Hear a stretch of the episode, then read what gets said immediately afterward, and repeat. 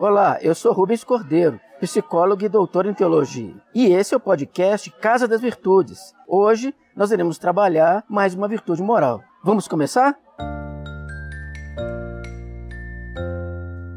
Você até pode não saber exatamente o que é a diligência, mas com certeza você vai precisar dela no seu dia a dia. Sobretudo porque ela envolve uma ação concreta do sujeito interferindo na realidade cotidiana. A respeito da diligência, tem uma curiosidade. As pessoas antigas, eu me refiro àquelas pessoas do princípio do século XX, por exemplo, elas usavam uma expressão da gíria daqueles tempos para descrever o que seria uma pessoa diligente. Para elas, a pessoa diligente era a pessoa que tinha expediente. É aquela pessoa que, diante de uma tarefa, faz o que pode para resolver a tarefa. Ela se esforça o máximo, ela não descansa antes que aquele problema seja resolvido. Desse ponto de vista, o sujeito que é diligente, ele é bastante persistente. Agora vocês imaginem só a importância disso no caso de um estudante.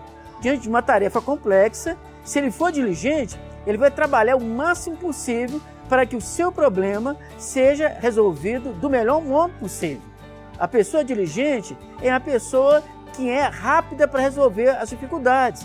É uma pessoa prestativa. É ótimo se nós estivermos passando por uma dificuldade qualquer encontrarmos alguém que seja diligente, porque essa pessoa vai mover mundos e fundos para nos ajudar a sair daquela dificuldade que porventura nós estejamos vivendo.